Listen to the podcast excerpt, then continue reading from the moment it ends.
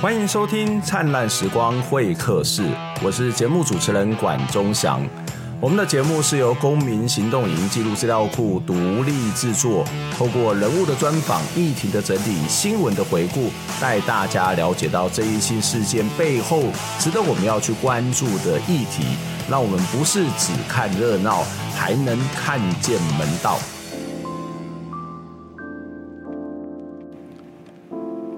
只要是遇到重大刑案，特别是那些无差别杀人，或者是那些凶残的杀人事件，社会就会马上把矛头指向 Face 联盟，要求 Face 联盟出来面对。呃，说实在的，这样一个讨论，这样的一个呃处理的方式，当然是可以理解，因为在华人社会里面。呃，一直主张这个报应，因果报应说，而且这样的一个杀人者本来就是要偿命的这一种观点。可是问题在于说，呃，杀人偿命，这当然是一个可以讨论的问题。只是台湾并没有废除死刑，所以在没有废除死刑的状况底下，仍然出现了很多这种残忍杀人的事情。所以我们可能得要想一下，是不是真的废除死刑，这样一个残忍杀人问题就会减少，或者是消失不见呢？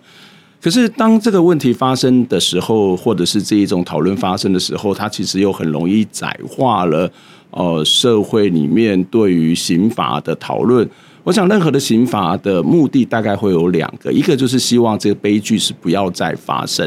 第二个呢，也希望这些犯罪者受到应有的惩罚。可是，什么样的方法，什么样的惩罚的方式，会让这些悲剧不再发生？而什么样的惩罚方式，才不至于？这个过当，或者是会不会造成所谓的冤狱的遗憾，这些可能都必须要更细致的讨论。只不过，当所有的问题都指向于废死或是废死联盟的时候，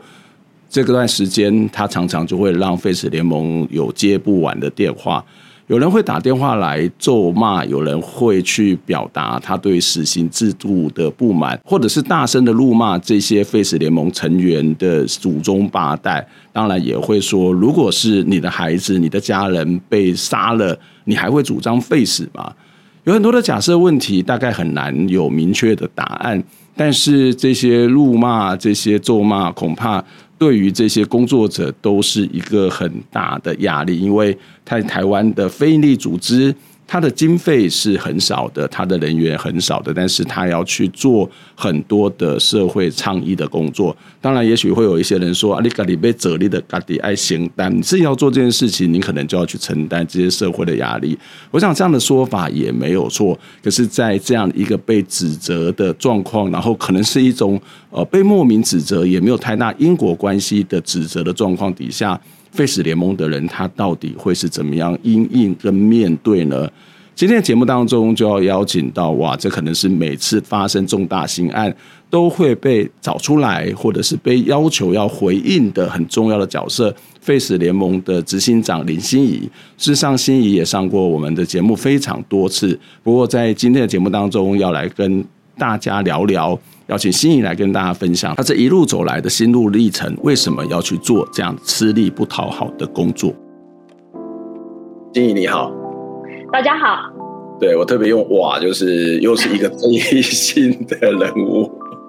最近呃很辛苦啊，就面对很多社会上面不同意见，对，那当然也是跟这个杀警案是有关。那杀警案从这个媒体的报道，从我们传传媒学者的角度来讲，它真的是有非常非常大的问题哦。一个是我们一直在谈的这个侦查不公开的这件事情，就是我们觉得非常的离谱。那最近其实，在杀警案之后，还是有遇到这种可能是有违反侦查不公开的这样的一种一种报道，或是这样呃这样的一种状况出现哦。那另外当然就是。这个张雅琴，雅琴姐，就是我们资深的前辈，呃，她在年代新闻上面的一些一些发言，对于呃她的报道上面，可能对于一些废对废死联盟来说，可能是一个比较呃不友善的，或者是有很把很多的问题是直接的归咎在你们的身上。可以请欣仪一开始来稍微让我们回顾一下，到底发生了什么事情吗？就是呃，这个张雅琴跟你们之间到底发生了什么问题？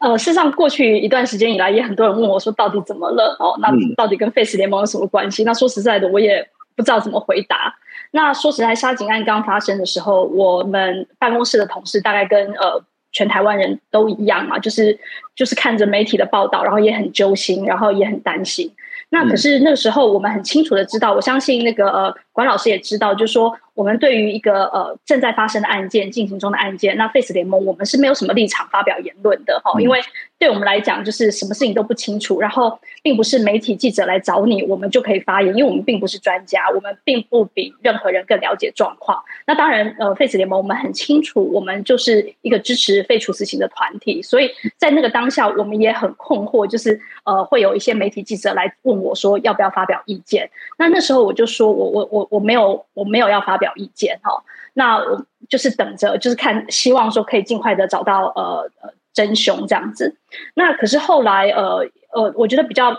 我们 Face 联盟或者是说呃王幸福救援大队想要回应一个很重要的原因，是因为开始就是有人把那个、呃、杀警呃死刑犯当中杀警的这个案件拿出来谈，那尤其是把王幸福呃拿出来谈，那那时候我们才在想说呃。要不要回应？所以那时候有媒体记者来问我，那我就说，呃，进行中案件没办法回应。但是如果你们想要谈王幸福的话，嗯、那我们愿意谈谈王幸福。所以后来，呃，有一天下午，我就真的就是后来，呃，安排了，就是让我们的理事长，呃，张宣芬，就是想要跟大家好好的谈，呃，王幸福案。那可是，呃，很可惜的，就是那一天虽然有接受采访，可是后来。呃，三立媒体它也没有把呃捐分的这个谈话的内容，可能把它做进新闻里面。事实上有很短，就是一两句话、两三句话。可是整体的这个报道，就是用我们的素材，然后可是却呃都采取的是那个法院判决的这个结果。那我们就会觉得说，对王幸福很不公平，因为我觉得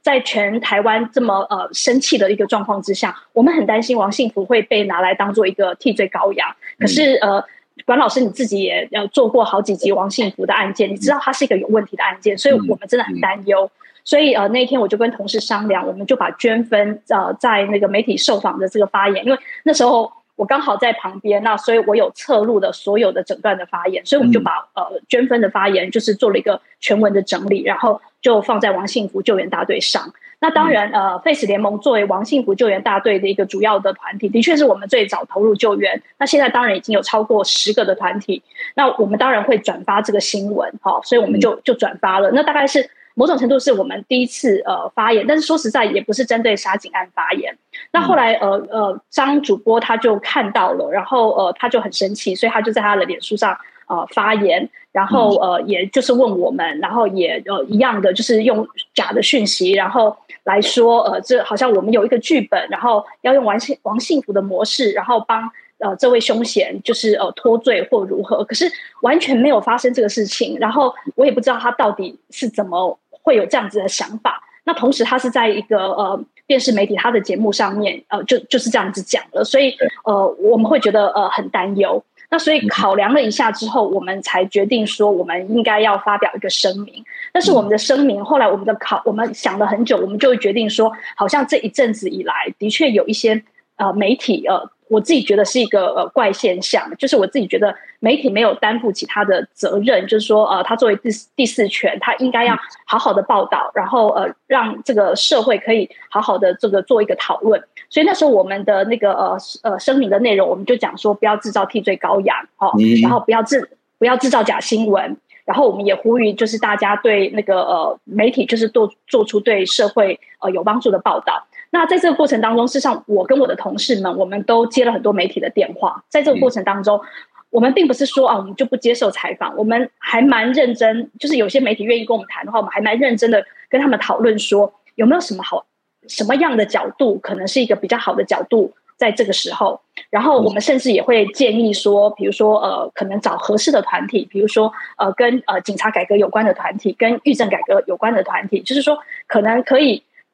与其来问我们，不如去问一些真的呃，在这边相关的问题。嗯，对，而且他们有有专业，就是就我来说，我可能可以理解，然后或者我可以谈一点点，但我不是专家，所以我们在这个过程当中，我们真的是很愿意跟媒体做一个讨论。嗯，那可是呃呃，最后的结果当然不如我们的想象。然后呃，雅琴姐张雅琴主播她好像我不知道她为什么会呃非常生气。那呃后来呃，我针对她。在脸书上面再对我们的质疑，我就再呃好好的回复他，因为他的质疑事实上我们都可以好好的回复，那我就回复他，但是他好像又更神奇，然后呃后来就呃一再的想要，比如说呃他就说呃我我因为说实在我并没有。认真的 follow 他的相关的讯息，因为对我来讲这真的不是重点。那但是就有人讲说他可能要下呃跟我们下战帖，然后希望我们呃可以上他的节目去谈。那我知道那个他的呃制作团队是也有打电话给我，那我自己觉得他也很很很可怜，因为应该是被要求，那呃被要求来找我，那我就问他说呃你觉得我会去上节目吗？那你觉得我有可能在呃雅琴姐的那个呃节目上面好好的谈吗？那呃我我会有好机会好好的把事情讲完吗？那讲完了之后，如果我真的有机会好好的讲，那真的可以在这一波的讨论当中，就是有比较好的讨论嘛，对社会有帮助的讨论吗？那他自己也就是回答不出来，那我就说当然，看样子答案都是否定的，所以我就拒绝了。那所以呃，我觉得对我来讲这一波就是的确看到了很多媒体的现象。那我也觉得，就是说，过去我们当然关心媒体改革，那呃，可是好像没有办法扮演一个角色，所以我我自己会觉得说，我们这一次就是真的很希望，呃，那那个的声明跟后来的。很多人就讲说，你们为什么呃就只针对媒体哦？那我们为什么不呃骂谁骂谁？那我我我的我的意思说，，Face 联盟我们在废除死刑这个议题上面，我们做该做的监督，然后我们该发表的言论，事实上我们都一直在做。那只是在这个当下，如果我们跳出来谈死刑存废的问题的话，我自己才是觉得说那是一个呃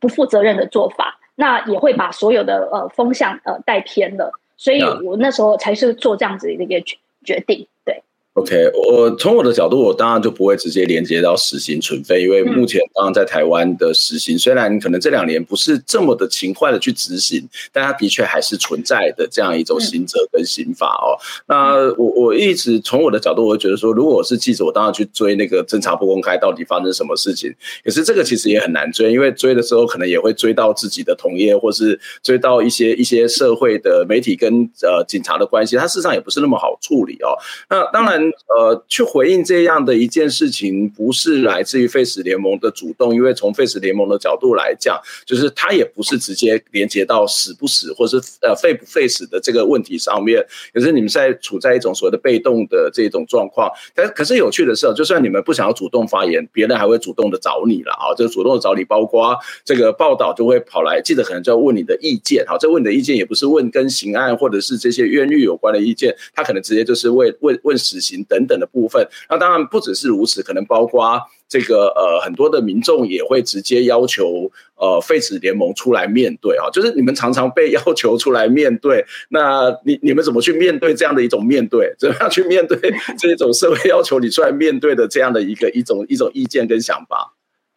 哦，哎。在我回答这个问题之前，我还想要再多补充一件事情，嗯、就是我前几天看脸书，就是呃，脸书会有回顾，我在发现就是十年前，二零一二年的时候也有发生过，那时候我们正在救援的郑信哲，那郑信哲现在当然是冤狱平反了，嗯、可是那时候还有一个呃节目叫二一零零全民开讲，啊，然后那时候也是用、嗯、用二一零零全民开讲，就是所有的名嘴就在二一零零上面全部乱讲。就是呃，给了假讯息、假消息，他们根本可能都不了解这个案件。可是那时候就针对郑信泽案做了一个攻击。那我我记得那时候我们也是，就是好好的整理呃相关的呃内容，就是为郑信泽案去做一个回应哦。所以我要讲的事情是说，这样的事情是一再的发生。就对我来讲，我觉得媒体他们可能想要有一个呃，就是呃有一个现在讲说流量哦，或是要有收视率。那我呃当然可以理解，那我也觉得媒体可能不信赖我们的呃角度，就是说呃觉得王信福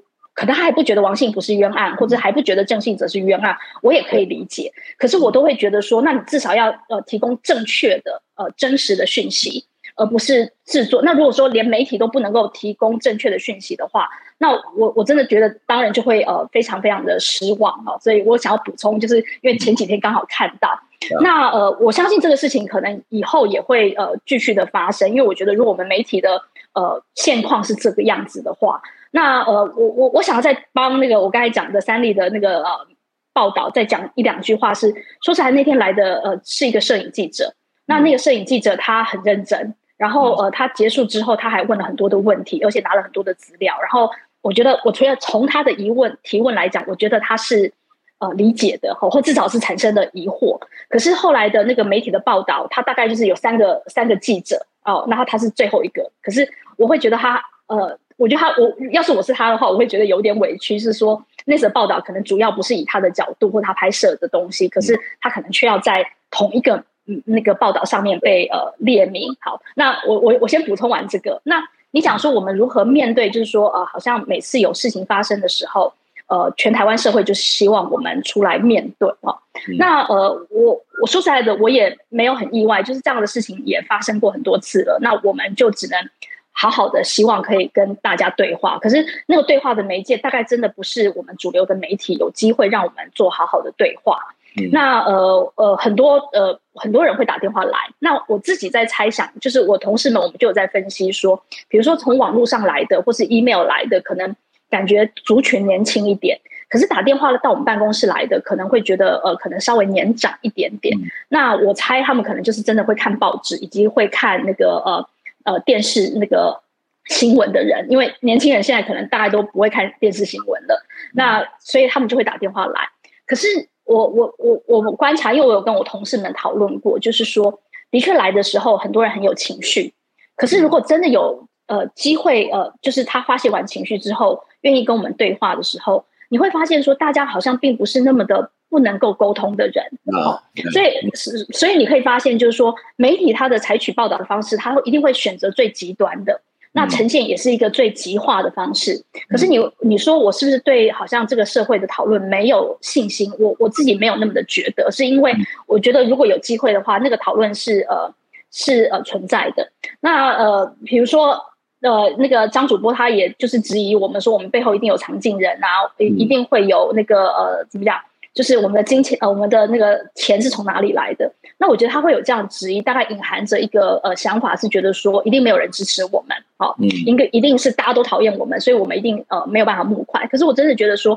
过去 Face 联盟那么久以来，我们大概每年的募款刚好就可以支撑我们成立下去，然后我们人也越来越多，所以某种角度我会觉得说，好像。那个支持就是说，呃，是有增加的，因为我们人增加了，可是那个募款，我我我们当然没有办法募到很多的款，然后我们没有办法有更多的呃很好的，就是很轻松，我们每一个活动我们都很节省，可是就是都刚好可以让我们呃就是呃经营下去。那我也觉得就是说，呃，这就是表示说，台湾社会事实上在这个议题上面是有展开的。那而且我我我记得我们那时候也讨论过，就是我们。同事或是呃，我们理事长是张娟芬，我们那一天我们就一直在呃交换这个意见哈。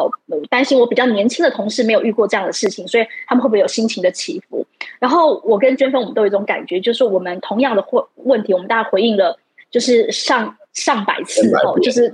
对都已都呃已经回应过了，已经有点觉得说不知道该怎么回应了，因为我们已经说起来，我们可能讲不出更新的东西来了。可是这个时候你就会发现说。不是 Face 联盟的成员哦，就是开始会有一些人，他会呃可能跳出来，或者是他可能会在脸书上面发言，然后你会觉得说他们好像很清楚知道呃呃这这个讨论死刑存废讨论应该怎么样，或者是你遇到一个重大刑事案件的时候，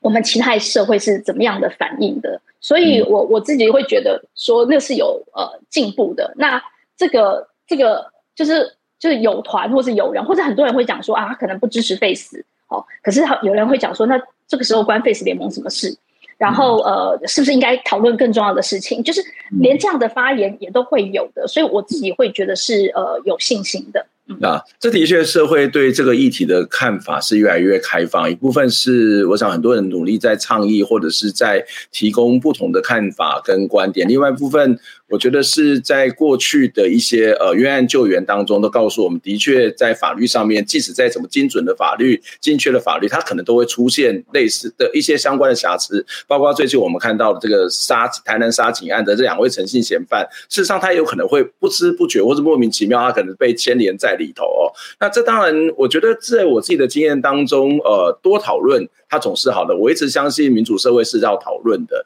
所以当然，也许一开始我们会用一种二元对立的状况底下来一用非黑即白的选择，就是 face 或不 face。可是这样的一个选择，有一部分是来自于我们的文化经验，来自我们先前生活的经验；有一部分可能是来自于我们对资讯到底有没有充分的理解。我自己的经验当中，当我提供更多的资讯在课堂上面给同学的时候，同学对某些的议题的态度，他会开始产生一些呃疑问，或者是会产生一些改变，或者产生一些不同的观点跟看法。那这也是。为什么媒体在这个过程当中很重要的因素啦？就是媒体它可以有立场，但是它。不可以去，呃，他他的推论应该要是完整的。媒体可以有立场，但是他提供的必须是要事实。媒体有立场，但是他应该要提供更多的事实来让大家去做判断。那很可惜，在这部分的表现，的确台湾的媒体是有很多还要再去改进的一些空间哦。那当然也谈到，虽然社会大众会有一些慢慢的理解这件事情，可是回到一个现实的状况，还是会有很多人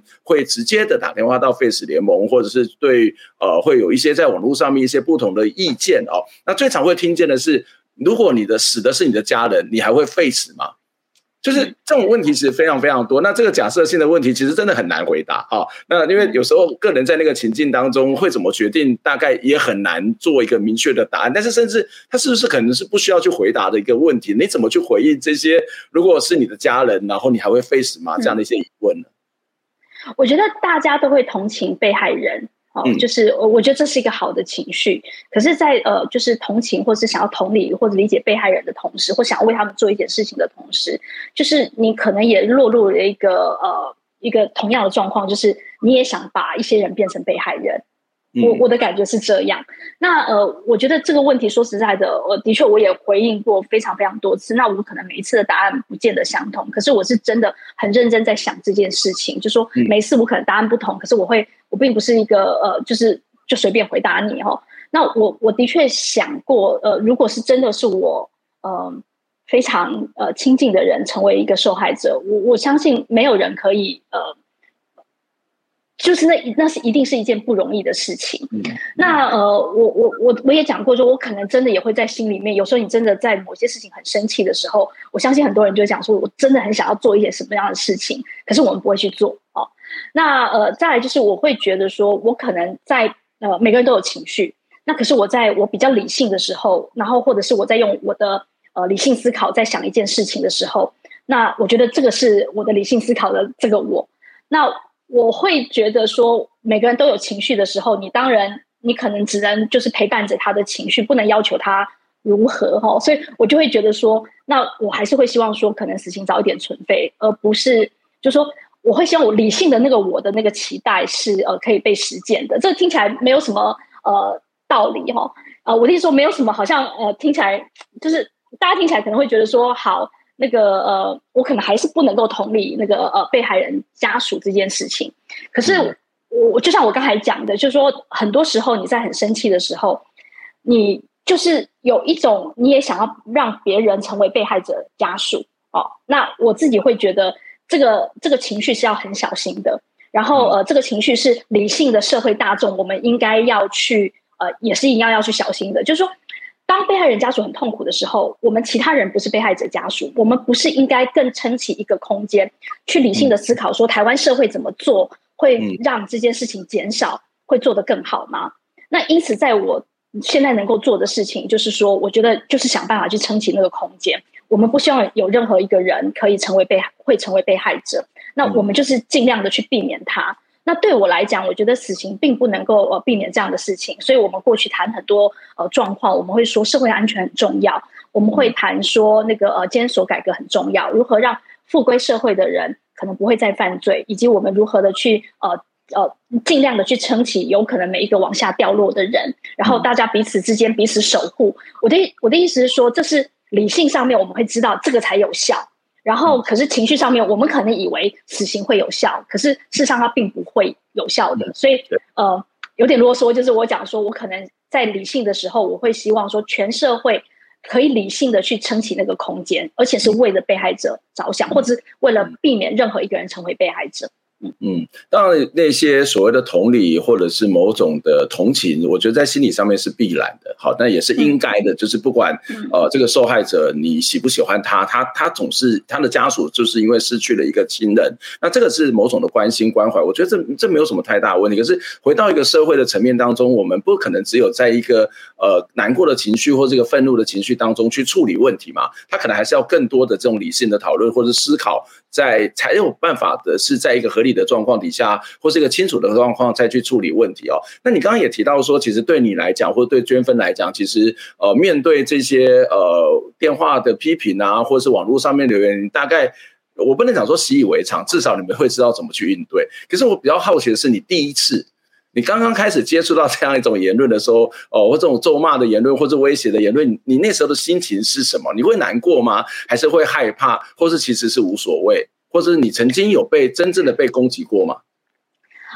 我觉得这有点久了，所以呃，我可能要很认真的回想。可是我印象当中，我觉得我第一次可能觉得比较害怕的原因是，那时候是二零零六年，然后那一年就是呃，台湾开始停止死刑执行。那为什么会停止死刑执行？是因为有一个死刑犯，呃，法务部长签了执行令，但最后并没有被执行。然后那时候就有很，就是媒体上面也是，就是呃，大家就是讨论的很多。那为什么那时候我会觉得呃有点害怕？是因为呃基本上我那时候还不是 Face 联盟执行长，然后呃我是退居在比较幕后，然后作为就是联盟我是志工，但是我当然就是呃协调大家可能我们做一些事情。然后那时候的电话是打到呃打到就是我那时候工作的办公室，所以我那时候这是一个很呃就不像现在嘛，大家都知道我是 Face 联盟执行长，所以打电话给我，实际上。我的手机，我的相关讯息是很多人就都可能都会知道，那也知道我办公室在哪里。可是那时候并不是这样的状况，所以那时候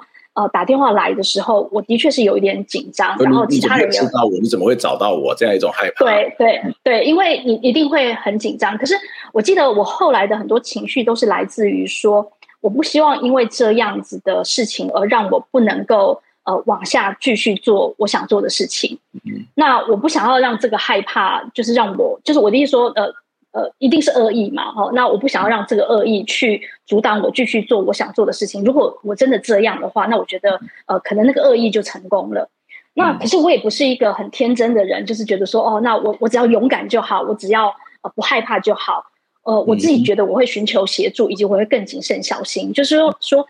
每次到了一个呃社会上面纷纷攘攘的时候，然后重大刑事案件发生，或者是死刑被执行，大家在讨论的时候，那我的感受就是社会上有一群比较脆弱的人，他很可能会受到媒体的挑动，他可能看到那个时候，他会觉得啊，好像呃，我现在是不是可以做点什么事情，或者是就是我觉得这些比较脆弱的人，他们是如会受到影响的。那我不希望自己成为那个呃那个那个怎么样？破口哈，或是让他们呃呃，就是造成了一个不可呃怎么样不可弥补的憾事。所以我说我会很谨慎小心，是因为我自己对我自己的人身安全，包括我的呃就是呃四周的状况什么的，我觉得我跟我的同事们，我们自己都会啊、呃、小心注意，然后保护自己。那所以我觉得那不是一个呃天真浪漫的说，呃、你要你要勇敢，然后你要坚强就可以的。那呃对，所以我我我自己会觉得。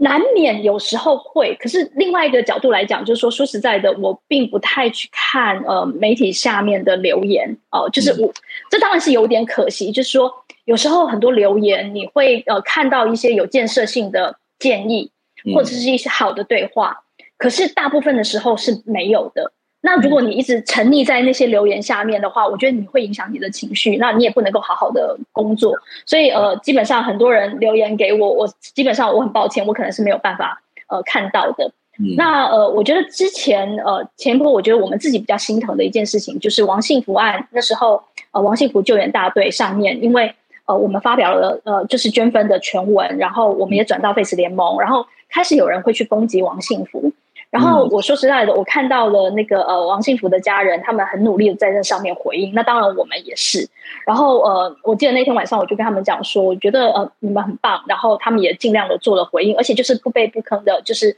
好好的把事情说清楚。可是那真在那个当下，真的来留言的人，可能他没有要听他们说。那我就说你们可能可以先休息，因为你们已经是非常好的呃，就是非常好非常。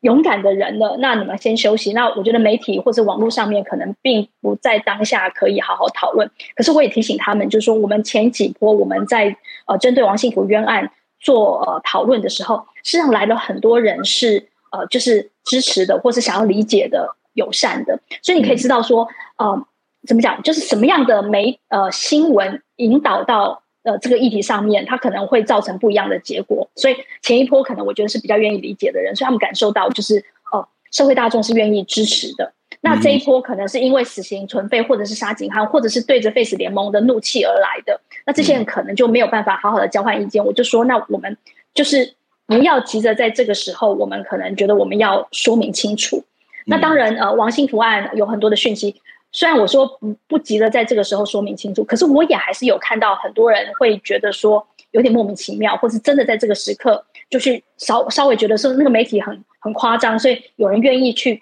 看一下，那开始就是呃理解。我我想讲一个经验，就是我昨我前两天我去出差，然后呃住在一个青年旅馆里面，然后呃就是因为前一阵子实在太这个 Face 联盟实在太。这个议题太夯了，然后就遇到有那边住宿的人，也有那个呃旅那个青年旅社的那个老板这样子，被认出来，然后我们就就被认出来了。对，然后呃，我的意思是说，他他后来告诉我说，他说他没有支持或反对 Face，因为他觉得这一题太难了。可是他说他他他那时候想的事情是说，到底那个为什么会发生这件事情，他有一点呃想象不到，以及为什么这件事情会变成是我们的责任，他也有点想象不到。他觉得那个源头这件事情不是。应该是政府和这个社会应该要要一起想的嘛。然后他也跟我讲说，那时候他看到郑捷案的时候，他很想知道郑捷到底发生了什么事情，郑捷为什么要犯罪？可是后来他就很很快被知之进。对，然后他也跟我讲说，那个他之前也关注那个呃呃苏建和案，然后呃他他就觉得说，不管如何，苏建和这三个人的年轻二十岁的二十二十二十多年的青春就这样子没了，所以他就说，对他来讲，他觉得。至少这个不能错杀人啊，不能有冤案，是一个最低的这个底线。我的意思是说，本来他是说，哎，我想要问你问题，我想跟你聊聊。可是最后事实上都是他在讲。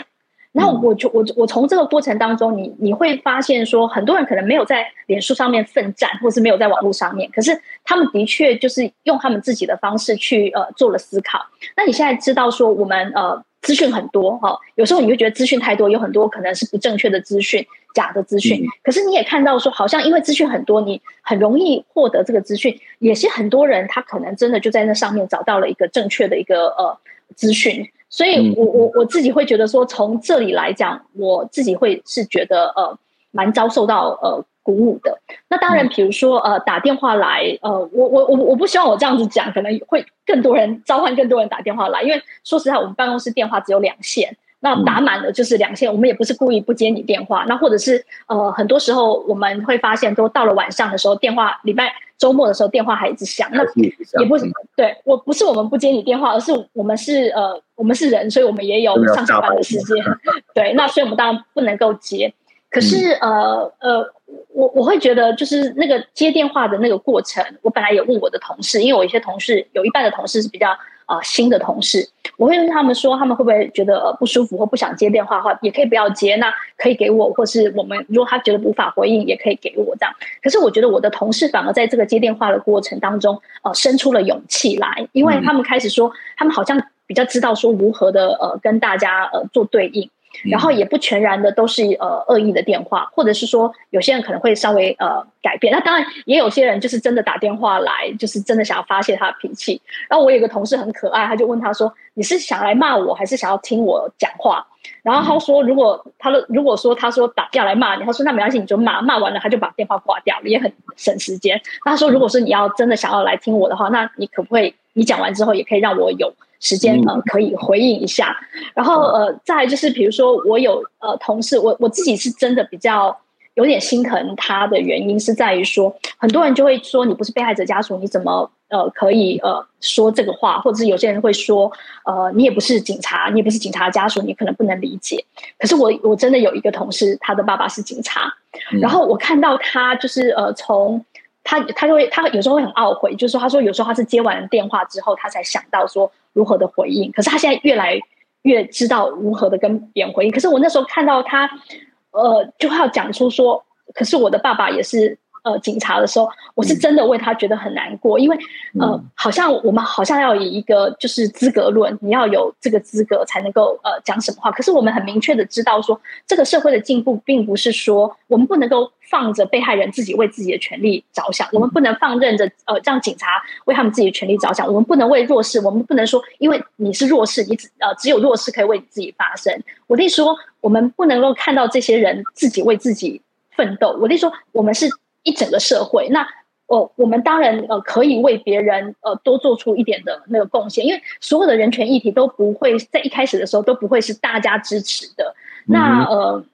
这真的是我们要一起努力的。所以我每次我都会讲说，呃，我们真的不是一个对立的两面。或许我们支持废除死刑，你们支持死刑是不同的。可是对于社会想要变得更好这件事情，我我们是有。有同样的这个呃目标的，所以不要真的很轻易的在这个社会当中把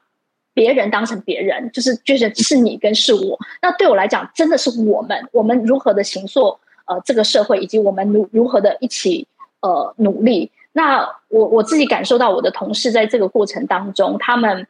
呃的确最辛苦，因为说起来的电话呃。基基本上不会是我接的电话，那有时候我看到他们手上有很急的工作，可是还是要好好认真的回应。那甚至有人呃接电话接了三十分钟，然后认真的就是跟他们讲，那我都会觉得说我很为我的呃同事们觉得骄傲，但是我也很感谢这些打电话来的人是呃有意愿就是跟我们。做意见的这个交换的，对，嗯，我我我这这其实很不容易啦，就是 你要讲电话讲三十分钟，然后这三十分钟人都要骂你这件事情，嗯，我觉得那其实并不是一件很很容易在情绪上面或者在理智上面你可以去接受的事情，但是。我不知道哎，就是我都会觉得出来混的都是要还的，就是我们既然从事了这个社会运动，我们既然要做这个倡议，那本来就要去面对这个社会当中的不同意见啊。我们也没有办法期待说每个人跟你对不同意见的人，他都会跟你好言，然后跟你和善的去讨论。那我觉得这有时候是我们必须要背负的一个问题，就是你要作为一个呃倡议者，或者是某种程度的改革者，那这个社会你本来就是要面对社会不同的意见，反而我们。自己不要陷入在那个情绪当中，自己不要随着那个情绪走，那个才很重要。不过说起来是容易啊，但是其实做起来其实并没有那么简单，因为我们自己也在这样的一个公共的领域的当中，也可能会面对不同的意见或者各式各样的批评。但是我觉得这个是一个倡议者或者是一个社会运动者，你可能得要去去要有的一种。呃，数值吧，或者是某种呃，在这个过程中慢慢历练的一种心脏的强度吧。好，那我们先休息一下，我待会还要再请教心怡，就是社会运动这么多，你为什么要投入废死运动？那投入废死运动会有挫折吗？或是会想要？不玩的吗？或或者是想要离开吗？那很多人会关心的是，你们只有关心这些所谓的加害者的人权，那被害者的人权，你们会关心吗？你们常常会去探视这些死刑犯，或是被判认为是冤狱的人，可是你们会去探视这些受害者的家属吗？我我们我们先休息一下，待会再请心怡做接下来的讨论。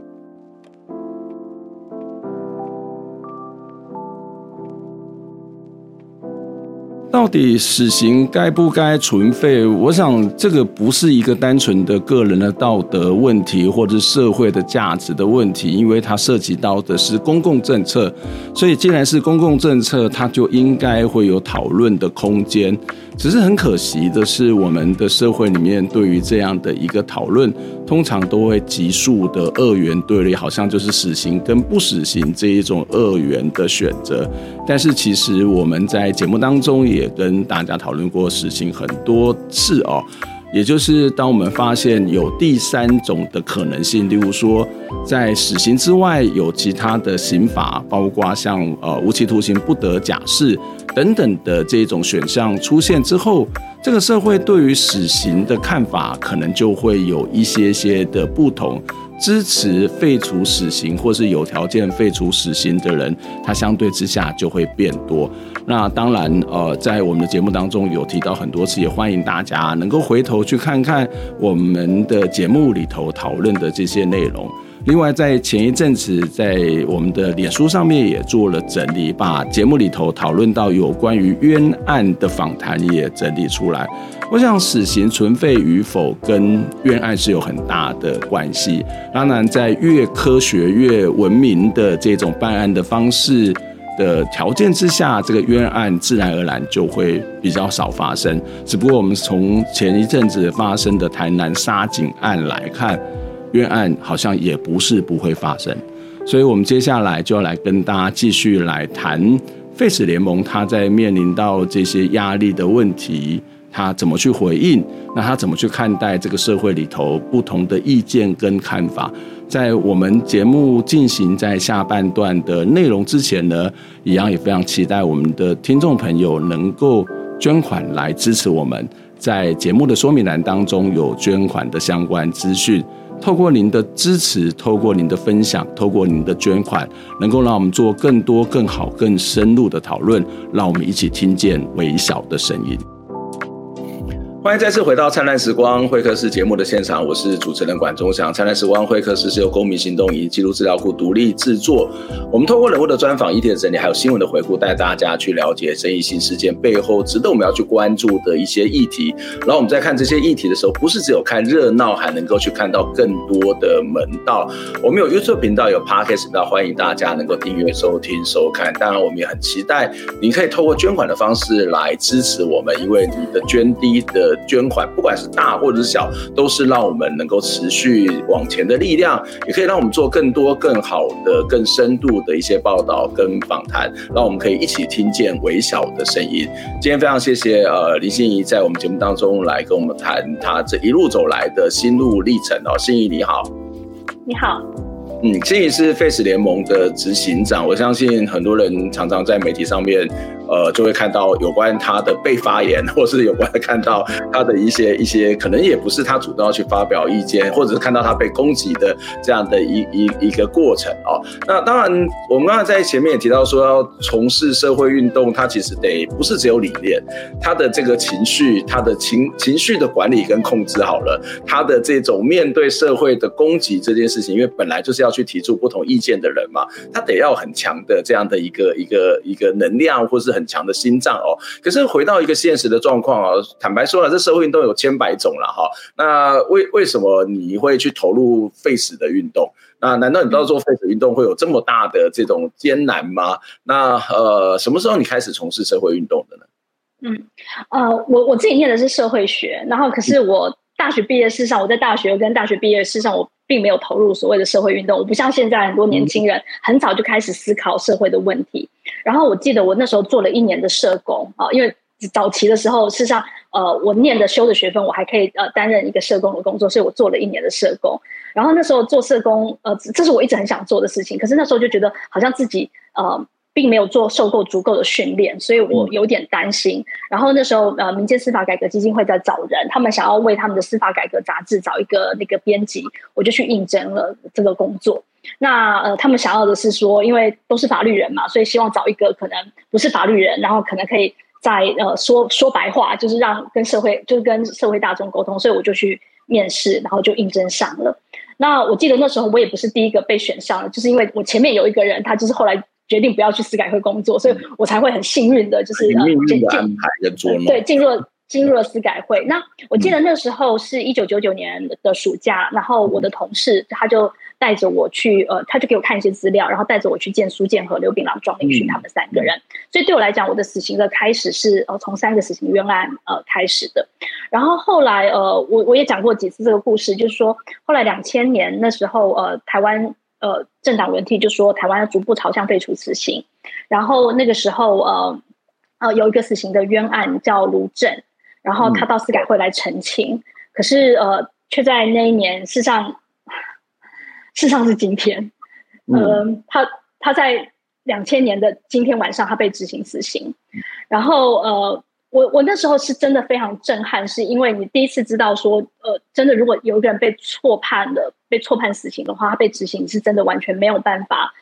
没有办法回复的，所以我一直在讲说，我觉得呃，卢正的这个案件让我从一个旁观者变成行动者，我觉得是很重要的事情。那当然后来遇到了呃徐志强案，然后呃你你也知道，比如说在很多死刑的冤案上面，不管是呃郑性泽或者是谢志宏，或是我们在救援的王幸福，这过程当中我都一直有参与，不管我在哪一个工作上面，不管我在司改会或者在废死或是担任志工，我都一直参与到现在。那可是我会觉得这个过程当中有很多的改变，很多的改变是说我们开始就是成立 Face 联盟，所以不会只有死刑的冤案。那我们必须要看见真正的死刑犯，或是他不是冤枉的这个加害者。那我记得我那个时候呃。我我说 Face 联盟最早是一个志工平台，我们是二零零七年才开始有全职的工作人员。那时候我担任第一个全职工作人员。可在这过程当中，比如说去看他们，然后去写信，跟他们写信，然后有一些互动。我我必须要讲说，我可能是呃呃，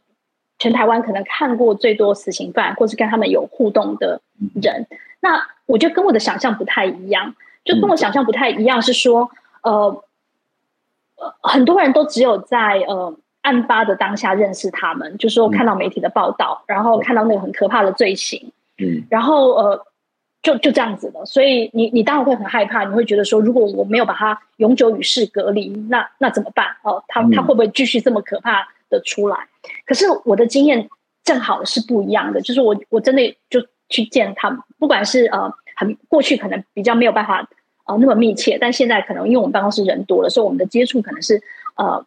比较密切的，然后也包含，就是说，因为两千年开始有废除死刑的政策，所以的确不像过去在苏建和或徐志强那个年代，他们可能一被判一被判死刑之后，可能一两个礼拜他们就会被执行了。嗯、所以我我必须要讲说，台湾的死刑冤案的黑数可能还很多，被发觉的可能是少少数，可是一定有更多的那个黑数，因为他们很快就执行了，可能就没有办法平反他们了。那呃。到现在的确很多的死刑犯，呃，目前啦，我们有三十八个死刑犯，他们从被关押一直到现在，可能在里面已经待了十年、十五年、二十年了。那我觉得就正好是这个这么久没有被执行，正好就打脸了当时下判决的法官，因为法官就会在判决的当下，他会说这个人呃就是很可恶，然后呃呃人神共愤，罪无可逭。呃，有永久与世隔绝是必要，这些都是在判决书上面过去他会用的一些形容词哈。那就被判了死刑。好，可是从我接触的过程当中，他们就是会改变的，他们已经不再是呃过去犯罪当下的他们，所以我会觉得说呃。对我来讲，我觉得人是有改变的可能性的。那你用一个死刑，你就剥夺了他们，你可能觉得这是一个很简单的解决问题的方式。可是你就去没有去思考，说我呃如何就是这呃怎么是什么原因造成这个犯罪？对，然后什么原因造成这个犯罪？你要知道原因，你才能够预防。然后你会你会知道说呃如何的可以改变它，你才知道说，因为说实在的，大部分人是都应该要在监狱里面的人，大部分是要回归社会的。三十八个死刑犯只是少数，可是我们有六七万的受刑人，因此如何的帮助这些人回归社会这件事情，更是一件重要的事情。嗯、那呃，所以我对我来讲，我觉得这才是很重要的源头。可是刚才我们讲到了很多，就是说，哎，一般社会大众可能会有情绪，可能会觉得害怕，觉得应该要怎么做怎么做。那我觉得可能是害怕的情绪在前面，那可能无法理性思考。可是我期待的事情是，我我的政府。哦，这些高官他们并不是不应该用情绪来来想政策啊！我的意思是说，他们是有能力的人，他们是有资源的人，他们是可以做研究的人，他们是可以改变的人，所以他们不应该跟着一般人民一样，用很情绪的方式来面对这件事情。我期待的是，你要可能拿出实证研究来，拿出解决方法来，告诉我们什么样是一个对台湾更好的一个政策。可是你从过去来讲，你会发，你会对他们的表现非常的失望啊，因为呃，反而在这个时候，他们不能够好好的把问题讲清楚。我我印象当中，今年呃，今年我们五月份不是有两公约的国际审查嘛？对，那来了很多的国际专家，那其中那个一个两公约审查的一个主席就是 Novak 教授，他是奥地利人，他就说在呃。在奥地利，他们那时候废除死刑的时候，跟台湾很像，就是说一般人民可能也不不是那么的支持，因为不是很了解。可是那时候他们用什么？他们用一个废除死刑的政策，他们用一个呃，就是呃替代方案废除死刑的政策，好好的跟大家讲清楚，说我政府为什么要这样做。因此，它就是一个很好的公众教育，就是说你要拿出一个好的政策来跟民众对话，它就是一个教育的过程，而不像我们现在可能呃遇到了呃国际审查，遇到国际专家就说我们有废除死刑的政策，因为我们签署了公约。可是，一遇到了可能比较争议的时候，你就躲回去就讲说啊，我们还要我们还有死刑，我们要执行死刑。蔡清祥讲说他现在没有执行死刑，只是因为他没办法执行而已。那我会觉得这个过程。没有办法呃造成好的讨论，尤其是政府应该要扮演更重要的角色。民间团体当然是，这是我们想做的事情。所以我刚才你讲的很对，就是我们想做的事情，我不会埋怨说我被呃骂或如何，这本来就是我应该要承担的。可是我都会觉得说，那回过头来你骂我们也很 OK，可是要不要去问问看？呃，有有资源、有能力、有责任的这个政府，他到底？做了什么事情去呃把政策做好，或者是引导这个讨论，让大家可以呃更安心，而不是一个很很随便、很轻浮的发言，然后可能就会引发很多的效应，然后大家就呃急着出来表态，可是就忘了说我们的呃人权国际公约的这个签署，事实上是不分政党的。立委都接受的事情才会才会通过嘛？那我们也都已经做了三次的国际审查了。那说实在，我们也有一些呃，就是也有一些讨论，有一些方案。那为什么不呃试着讨论清楚呢？当然我知道，就是说在议题的呃很，就是说很很激情的时候，你可能没有办法好好的呃说明。可是是不是可以不要乱发言？是不是可以讲对的事情？那是不是可能在一平常的时候是可以把呃，该做的事情给做到，那我真的觉得这是很重要的一件事情。呃，这这的确啊，就是一个社会发生重大事件，会有情绪，会有难过，会有愤怒，我觉得都很正常。但是不是每一个人都要陷入到那样的一个愤怒、难过的情绪当中？特别是我们刚刚谈到倡议者，如果你真的是要去跟社会去沟通，那你也跟着大家一种情绪上面沸腾，我觉得那个沟通是很困难哦。那另外就是刚刚谈到政府，政府其实应该是一个稳定的力量啦。就当人民情绪沸腾的时候，你不出来稳定，你不出来让大家。好好的冷静做这件事情，我觉得那个其实顺着那个人民的这样的一种情绪去走的政府，也是一个很奇怪的政府。他事实上没有办法好好的稳住这个社会，那反而会造成这个社会是更乱，甚至彼此之间的打法哦。可是我们看到最近这几年或者过去的也是类似的状况，就是当政府遇到不同意见的时候，他不进来会好好的跟你沟通，他反而会有时候会活过头来去攻击不同的意见。那我觉得这个其实这个这个沟通真的是非常非常的有问题哦，这个是应该好好的要去一些检讨哦。那刚刚也提到一件事情，你提到说你其实你可能是这看过台湾最多死刑犯的人哦。那你去看这些死刑犯的人，不管他是不是冤狱，或者他可能是罪证确凿都有可能。可是当你去面对他的时候，你可能是面对的是一个可能即将要被呃这个猝死的人，或者他可能一直陷入在一个我觉得很不甘愿或是一种情绪的状况，因为我根本就没有干这件事情。那你会面对这些人呢，或者或者他可能会有给你很多的请求，或者很多的期待，希望你可以救救他们，可以为他们伸冤。你去看这些人探视也好，陪伴也好，会有压力吗？他们在这些探视的过程当中，大部分会跟你讲些什么内容呢？我觉得我把他们当成一般人来对待。嗯，我的意思是说，呃，过去他们可能并不会，呃，说实在，我我必须要讲，就是里面大部分很多人是弱势的人哈，嗯、呃，一。我们在过在过去在调查，或是事实上到现在都是有些人事实上是不识字的。那在里面，他可能开始认识一些字，说他识字能力是很低的，那他教育程度可能也不高，这占啊蛮大的那个呃比例的。那可是我把他们当成一般人来看，所以他们不合理的讲法、错误的想法、错误的要求，我一定也会跟他们讲说，我觉得这样不对，我不可能帮你。好，那可是呃有时候他们的一些呃呃。就他们讲对的事情，我也会鼓励他们。他们想要学习，我们会鼓励他们。那比如说，呃呃，他们想要看书，我的同事就会呃想说，好，那我们来呃问问看大家有什么书，我们就想办法把书寄进去给他们。所以对我来讲，我觉得他们就是一般人。那呃前一阵子我遇到一个同学，我们都叫他同学哈，我们叫死刑犯同学。事实上，在监所里面，他们彼此互相称呼彼此是同就叫同学。然后呃，我我第一次比较呃。正式的去听他的呃人生的故事，他大概就是真的从小就是呃可能呃进出少年感化院啊、看守所啊、监狱啊什么的这样子，然后他就说他过去真的没有遇到有人好好的跟他讲说他做错了，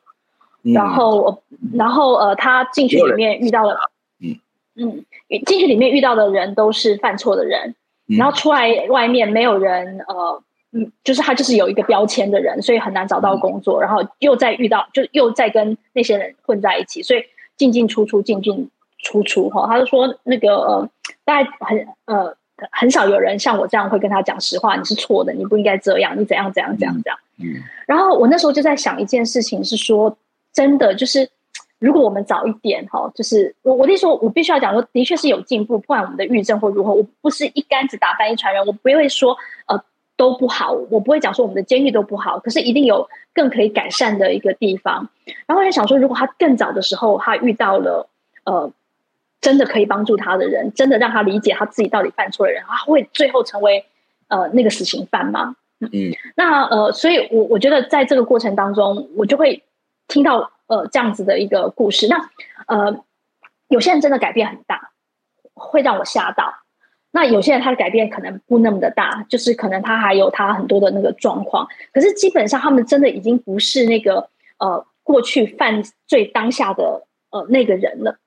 那所以对我来讲，我觉得这是有一点鼓舞我的。就是我对我来讲，我觉得这也是一个信心，就是说我们做的事情可能是对的哦。然后呃，我们好像再多一点的努力，我们好像就可以达到更好。就是不要只是用杀人来解决问题，因为我觉得这些这些坏人们、这些犯错的人，他们可能当然有些人是因为呃情杀、仇杀、财杀，或是气愤，可能失手杀了人。那可是的确有些人他可能是用呃这种暴力犯罪来解决事情。那我，我在想说，他们就是错误的。我那我们的政府为什么要用同样的逻辑来做同样的事情呢？我们指责他们不对，可是我们好像也在做同样的、重复同样的事情，就是用一个暴力犯罪，或是用一个杀人的方式来解决个这个问题。可是我们都心知肚明，可能一般民众有情绪，觉得我就是要报复。可是作为 Face 联盟，或是作为政府的官员，我们心知肚明，说这就不是一个解决问题的方式的时候，那我们为什么还要容许他呃继续的这个呃存在呢？那呃。对，然后那当然，我觉得呃，那个那个改变，有些改变很快，有些改变很微小，嗯，可是我真的觉得它需要时间改变，以及你需要投注资源。就是我觉得我们政府的财政花在什么地方，它就会，如果你愿意多呃针对呃郁症，你可能多做足一点投入，我然后或者你可能就会有一个比较好的结果。那我必须要讲，就是我我们去监所，我们也看到不只是受刑人呐、啊，我我自己会觉得。监所管理人员也是一个呃辛苦的工作，他们也是一个压力非常大的工作。你可以想象，他们就要跟这些人在一起。那我我当然呃，我我当然也会觉得，有时候呃，看到监所爆发出来的一些问题，我会觉得很生气啊，我会觉得说他们为什么不怎么样怎么样怎么样？可是我前一阵子之前，我们也也访，就是我们做那个呃公民审议的时候，我们也跟监所的人员对话过。那你会觉得说？呃，他们就他们也会说，我们只关注加害人的人权，都不关注其他的人权。我就说，对我来讲，我觉得监所管理人员的人权跟加害者的人权是同等重要的。嗯，对，因为如果监所的这些管理人员的人权，他可能没有与时俱进的话，你会你我跟你说，你怎么可以期待他们说，呃，他们在一个那么辛苦的工作环境之下，你怎么能够期待说他们可以有长出好的能力去好好的做教化的工作，或是对待这些呃受刑人？所以我会觉得，呃，我我反而会觉得说，在前一波讨论的时候，我我我就会很希望说，把光环或者把焦点都放在监所改革上面。有很多监所改革的团体，他们很认真，或是呃监所管理人员他们很认真，可是没有被看到。那甚至很快的就会被误解，哦，然后或者是说觉得把他们找出来说，你们就要负责，因为外役监怎么样，所以你们就要负责任。那或者是说，我觉得最基层的人是最辛苦的。那可是呃，可能他们的长官就是，我觉得不见得能够理解最基层的那个辛苦。那一样的呃，检警察的部分，那时候我也是觉得说，好像很快的，我们又要转移焦点了。可是过去我们也发生一些案件，我们开始好像把焦点呃关注到说呃那个警察的呃人权，他们可不可以组工会，他们可不可以有一个更好的呃设备跟训练？那这个讨论好像又又偏移了。所以，我真的觉得这是一件非常非常可惜的事情。因为，因为他涉及的面向也很广。不过，呃，刚刚也提，你也提到说，监所的人员会质疑你说啊，你们都关心的是这个加害者的家属。我想这也是一个普遍社会大众所所关注的，或是也是这样子一个认为了哈。那呃，但是你也提到说，你是去关注、去看是最多死刑犯的，你可能是探视最多死刑犯的人。但是我想要问你，那你你曾经去？探视过或者去看这些关心过这些被害者的家属吗？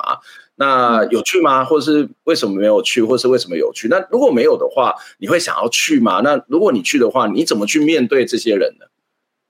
呃，对我来讲，我觉得我是 Face 联盟的执行长，那我觉得很多被害者家属对我们是非常有情绪的。好，嗯，那我如果很多人之前就讲说，哎，我们怎么没有去怎么样的时候，你会，你你可以很想，你可以想象那个媒体会怎么操作，就是，那是一个呃，在很他们情绪非常难过的时候，然后他们想象的 Face 联盟执行长或是 Face 联盟是反对他们的哦，是站在他们对立面的人，然后这样的一个人走到他们面前去，我的意思说，这有什么好处？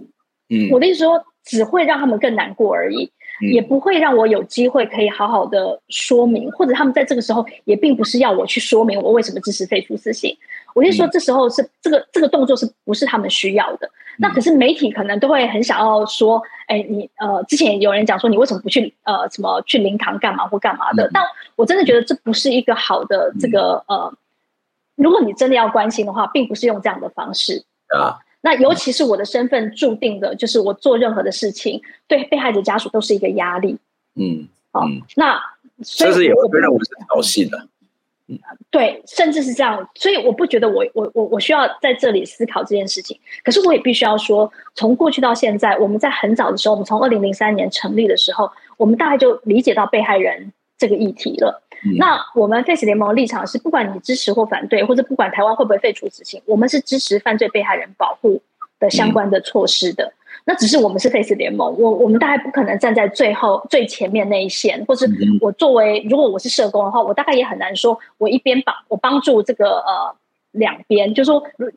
例如家暴案件，你不可能说做家暴的被害者，同时又做家暴加害人，你不太可能同一个。组织做同样的事情，或者是比如律师一样，律师你也有伦理守则，你不可能同时接加害者又接被害人的这个呃这个案件。那所以以 Face 联盟来说，我们大概很难去做第一线的这个关怀。可是我当然很期待呃有被害者团体，他们可以好好的把这件这个角色扮演好。但是 Face 联盟我们在过去，我们一开始我们就有关注到就是犯罪被害者的研究。对，哦、那呃，我我相信，即便再讨厌我们，我相信有一些犯罪被害人团体，他们都知道说，Face 联盟在这方面，包括研究，包括呃呃跟呃国外请益，然后包括提出一些方案来。那我们真的，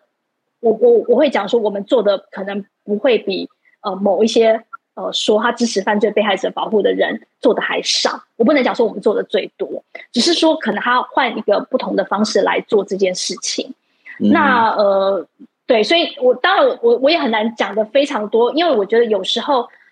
大家都以为所谓的倡议或者是所谓的事情，就是要在媒体前面呃做哈，然后你可能就要有一个很情绪很高昂的那种方式，好像很戏剧性。可是对我来讲，我觉得我们呃要做的事情就是真的好好的把研究工作做好，然后呃如果有犯罪被害者想要我们。呃，去对话，那那就是私底下的。我弟说，我不可能把它呃做成一个新闻，或者我不可能公告。那包括我们之前也曾经做过一些访谈，那我们都会说，你们放心，就是这就是有隐私的，这就是你们呃可以就是放心的告诉我们你们想讲的话，我们也会忠实的把你们的话呈现。那你你你你你想要在这个访谈过程中谈你多讨厌 Face。哦，我们都很 OK，我们愿意呈现。如果你想讲的话，嗯，可是你你重点是你要先尊重他们，那你要以他们就是以他们为主体，而不是以我们啊、呃，就是为了要推动 Face 而来做犯罪被害人。所以这这对我来讲，我觉得这是呃，它是一件事情，它也是两件事情。那即便我不是 Face 联盟的执行长，我也一定支持犯罪被害人保护，以及我一定会呃，如果我有能力的话，我当然也会愿意尽一点。自己的心力，可是呃，这的确不是我现在主要的呃工作。那我也不想要造成犯罪被害人家属的这个呃压力。对，嗯嗯，呃，Face 要面对的这个问题实际上是非常复杂。就是我们刚刚一路谈下来哦，它其实不单是一个民意啊，它其实也是一个政策哦。那我觉得它更深层的可能是一个文化跟价值的一些问题哦。那这样非常非常的艰难的这样一件事情，所以我最后想要请教心意，就是你你曾经想要放弃吗？那想要放弃做这些倡议的工作吗？那如果你不想放弃的话，又又为什么呢？嗯，我觉得在这个过程当中，我自己的成长很多哦。我我觉得我非常的幸运，因为我说我原来是一个志工，那后来我成为全职的工作者。那废除死刑是我非常非常想要达成的一件事情。我之前甚至曾经讲过，就是我希望我如果我如果我死后，就是我的墓志铭上面，我希望写说，呃，这个人曾经对台湾的废除死刑运动有一定的贡献。嗯、那我觉得，呃，当然是我刚才解释了，我可能因为见到了个案，然后见到了这些人，然后我看到了他们的改变。我觉得这个过程当中，我觉得呃得到了很多的呃支持跟鼓舞。那所以，我从来没有想要呃放弃过。那当然，呃，我觉得在这个过程当中，我们也 Face 联盟，我们也有一些呃不同的改变。我说不同的改变是说，我们最开始我们可能真的只是比较了解国外的状况，可是开开始我们做国内的研究，然后我们从政策的倡议开始做教育的工作、对话的工作，然后开始呃做个案的工作，然后我们在做个案的工作或是教育的工作，我们又有很多不同新的方式跟模式。然后我们接触到了非常非常多的人，呃，这不管是支持你的或反对你的人，然后我觉得他们给你的这个回馈，都让我相信说，我觉得台湾是可以走向呃废除死刑，以及我觉得在这个过程当中，我真的觉得台湾可以变得更好。嗯、然后我们也有，我我我我我或许我是一个乐观乐观的人，那、嗯、呃，我他我可能过去我可能会希望很快。我以为会很快，嗯、所以我、呃、唯一被骗的，唯一被骗的可能是这个吧。就我以为很快会达成，我我从来觉得社会运动都是慢的，我从来觉得改变是慢的。这改变是慢的，就是我觉得对我们自己这种做倡议者心情会好一点啊。另外一个东西就是，如果如果这个很多东西都太快改变，这个社会没有准备好，它恐怕也是另外一种灾难没错。所以我当时觉得我好像很快，希望很快可以达成，所以我可以早一点退休。但我现在知道。不行啊，哦，可是呃，即便是一个很漫长的一个过程，在每一次的对话，比如说我之前我有讲过，我们做公民审议，然后我们做民意调查，我们办了很多的 Face 星期四的活动，我们办了很多的影展，然后呃，到全台湾各地去走透透，然后甚至我们去出差住青年旅馆，都有人来跟你谈这件事情。嗯，我觉得这些都是鼓舞，所以呃，媒体它或许是我，我觉得或许这是我们的差别，就是说。一般的媒体，他可能倾向于放大那些极端的意见，或者是对立的哦，他觉得这个是会有卖点的。可是我可能会放大那个愿意对话、那个善意，然后愿意沟通。但我不是那种天真说哦，好，那个就没有问题，很多人支持我们，并不是这样的。可是你是真的看到那个改变是渐渐渐渐的呃在发生的，所以我我没有想要放弃过，甚至我觉得呃。就算是我可能更老了，我可能不能继续工作，我都可以呃用自工的方式，就是我希望可以看着台湾呃，就是真的走到那一步，嗯，退出死刑的那一天，嗯嗯，这真的是一件呃艰难的事情。我觉得不只是杀戮的艰难的全部的书，就是在倡议这件事情也是一个非常非常艰难，但是。我不知道，就是从一个社会运动的参与者，或者是一个呃一个倡议者的角度来讲，我觉得乐观的心情是一个最基本的，然后维持某种情绪上面的呃沉稳，或是减少情绪的干扰，我觉得那也是很基本。但是它其实这两个很难的。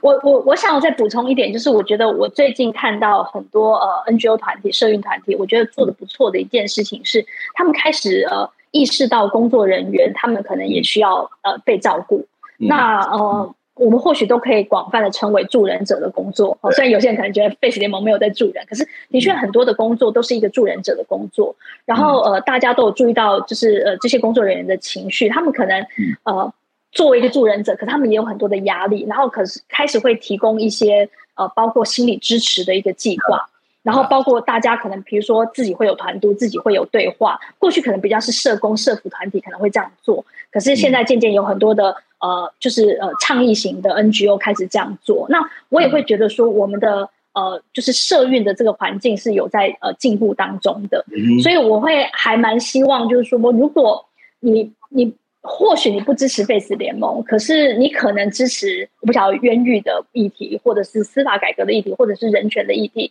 或者其他的媒体改革的议题。因为我觉得最近很多人就会说，好像媒体改革跟教育是最重要的。那我我非常的认同。所以如果我们可以打造一个比较好的媒体环境，可以为呃教育改革做一点心力的话，可能都还是会回馈到我们的倡议行动上面。所以我现在真的觉得你们你们的工作非常重要。以前就觉得了，但现在嗯。更是非常的感同身受。对，